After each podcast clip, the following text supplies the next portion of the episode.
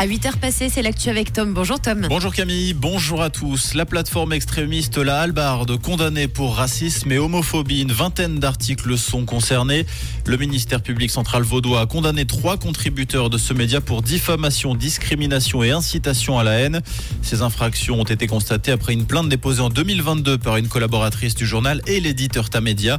La journaliste en question avait été critiquée sur son physique, jugée incompétente et charmée par les membres de la communauté gitane après avoir écrit un article autour des gens du voyage. Les condamnés ont écopé d'une peine de jour amende avec sursis pour deux d'entre eux. Gare à vos effets personnels lorsque vous parquez votre voiture à Lausanne. Plusieurs infractions ont été signalées ces derniers jours. La police municipale lance un appel à la vigilance et précise que dans la majorité des cas, les voleurs brisent une vitre ou bien ouvrent une porte qui a été mal fermée. Les objets laissés dans l'habitacle, même de faible valeur, peuvent intéresser les malfrats. Une attention particulière est apportée sur les cartes bancaires, souvent subtilisées pour une utilisation frauduleuse grâce au paiement sans contact. Vos fruits et légumes pourraient bientôt provenir d'Albanie face à des difficultés avec l'Espagne liées à la consommation d'eau. COP se serait tourné vers l'Albanie pour importer ses fruits et légumes. De nouveaux contrats devraient être conclus au printemps. Ces derniers concernent les tomates, les concombres, les courgettes, les fraises et les mandarines. COP étudie également la faisabilité d'un contrat d'importation avec la Roumanie et la Grèce.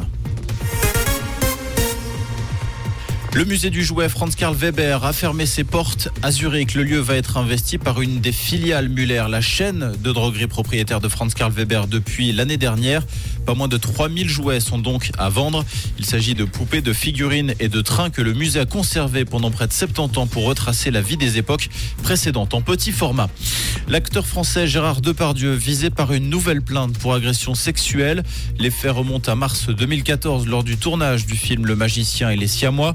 La plaignante, qui avait 24 ans au moment des faits, occupait un poste d'assistante sur le plateau de tournage.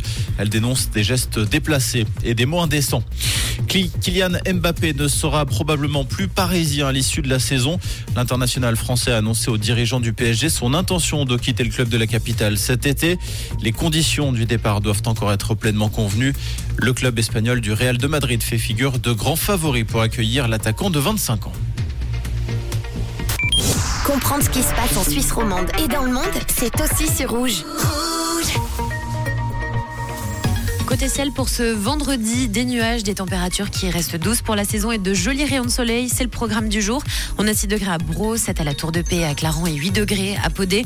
On n'oublie pas de garder hein, une veste avec soi. On aura un petit peu de vent sur la région et je vous assure que vous serez quand même plus au chaud. Si vous avez une écharpe, bah, ce sera encore mieux. Au meilleur de la journée, vous pourrez compter 13 degrés à Soral ce vendredi. Un bon café et belle matinée avec Rouge.